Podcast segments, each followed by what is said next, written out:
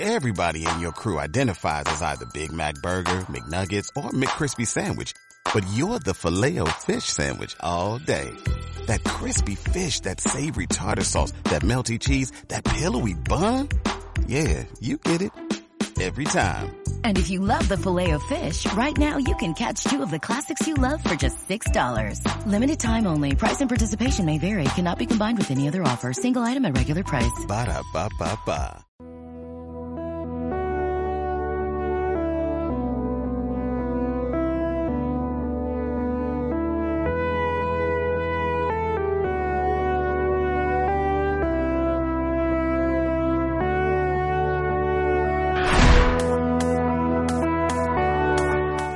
Esta canción de tan buen rollo llega el momento de nuestro joven Padawan Pepe Nieto que nos trae unas curiosidades mm, peculiares. Peculiares, pero información que a lo mejor no todos sabéis, pero es muy relevante en el mundo del videojuego.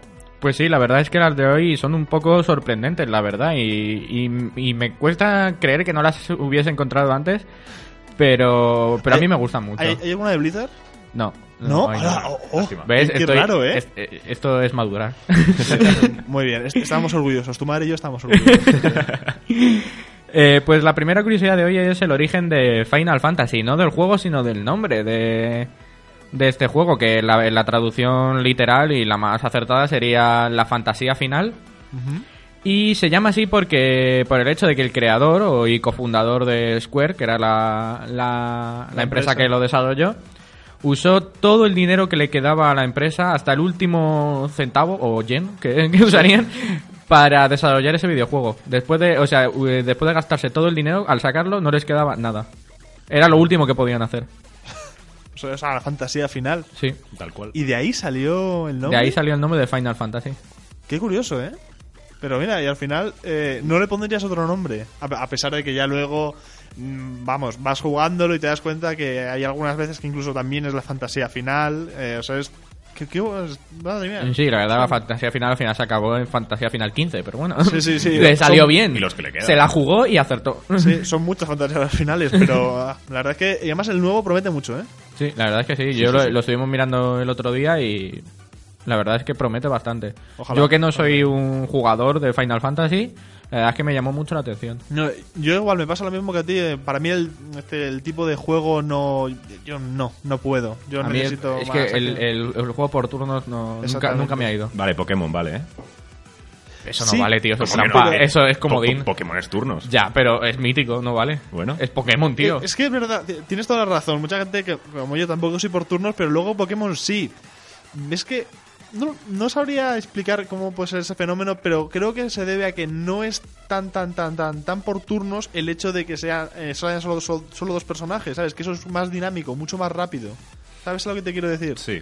Que a lo mejor el Final Fantasy al muchas veces tener que llevar a más gente y que haya diálogos tan tan tan tan largos como suele caracterizar a juegos como Final Fantasy, a veces es eso lo que lo puede hacer pesado, porque yo al menos yo, yo necesito yo- me encanta la historia, pero los diálogos muy largos, por ejemplo, eh, que hemos hablado del Yakuza 5, eh, no, yo no puedo, yo, yo, quiero pegarme. O sea, yo, quiero pegarle al tío de enfrente. O sea, me da igual que haya deshonrado a tu hermana o lo que sea, por favor, yo, yo quiero pegarle. Pero bueno, esto es otra cosa. Vamos a por el siguiente, a la siguiente curiosidad. La siguiente curiosidad es sobre el primer videojuego clasificado para, mayor de- para mayores de 18 años. Y es que eh, fue en 1987 con el juego Jack el Destripador, que fue clasificado de esta manera por debido a las violentas imágenes. Y la verdad es que yo lo he visto. E incluso hoy en día, que hemos visto juegos de todo y imágenes de todo, sería, sería muy... Sería Muy muy, duro. muy duro, o sea, yo lo he visto incluso, pa- o sea, para mí, que yo- o sea, hemos jugado a juegos de, todos nosotros hemos jugado a juegos que tú dirías, madre mía, Sí, sí, muy Qué bestia, duro. violento. pues estaría muy por encima de ¿Qué, esos qué juegos. tipo de gráfico es? O sea, es eh, ¿para qué plataforma salió? La plataforma, la verdad, creo que era para PC. Y la verdad es que los gráficos para ser el 87 no estaba no estaba muy bien, no era, no era 16 bits, era más ya como más 3D y eso, pero muy básico. Sí. Pero aún así, o sea, consigue ya solo la, la carátula del juego. Era muy... Era... era, era- de- de- de- no dejaba mucho a la imaginación. Joder, madre mía. Pues nada, ya tenemos otro dato curioso. ¿Y cuál es el último que traes? Eh, el último que traigo, hablando también de primeras veces, es la primera máquina de creativa. La primera, la primera máquina arcade comercial de Atari, que fue, el, fue una máquina de Pong. Y Oh. el primer modelo se situó en una gasolinera y el dueño de la misma, al cabo de un tiempo, volvió a ver que cómo había ido la máquina y esta no funcionaba. Entonces, claro, se, se cabreó y, y estuvo investigando y resulta que no funcionaba porque estaba llena de monedas. No Pero- funcionaba porque no tenía espacio para más monedas. Realmente a esta curiosidad tengo que discutírtela un poco.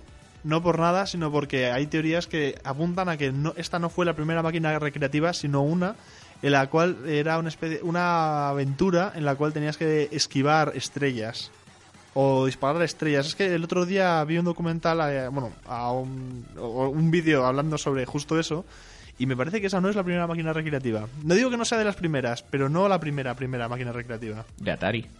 Ah, de, de Atari has dicho, Sí. perdón. Eso es lo que no había entendido. Eh, Vale, vale, vale. Vale, sí, sí, es, Lo- es la primera máquina comercial de Atari, que es en plan como los más estos del arcade. Sí, sí, por supuesto. Tienes. Mira, mea culpa, mea culpa. Vale. muy es- es muy que- buena excusa, ¿eh, Pepe? Muy buena. No, la, no, la- la no. has salvado muy bien. Que no, que lo tengo aquí apuntado.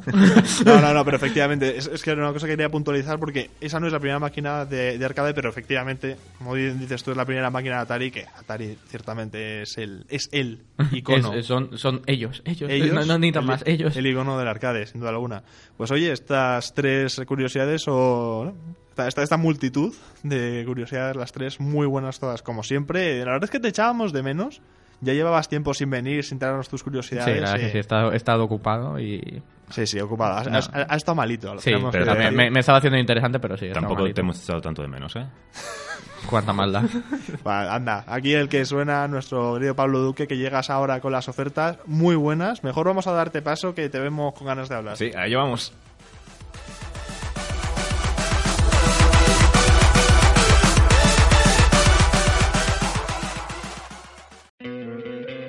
¿No te encantaría tener 100 dólares extra en tu bolsillo? Haz que un experto bilingüe de TurboTax declare tus impuestos para el 31 de marzo y obtén 100 dólares de vuelta al instante. Porque no importa cuáles hayan sido tus logros del año pasado, TurboTax hace que cuenten. Obtén 100 dólares de vuelta y tus impuestos con 100% de precisión. Solo con Intuit TurboTax. Debes declarar para el 31 de marzo. Crédito solo aplicable al costo de la presentación federal con TurboTax Full Service. Oferta sujeta a cambios o cancelación en cualquier momento.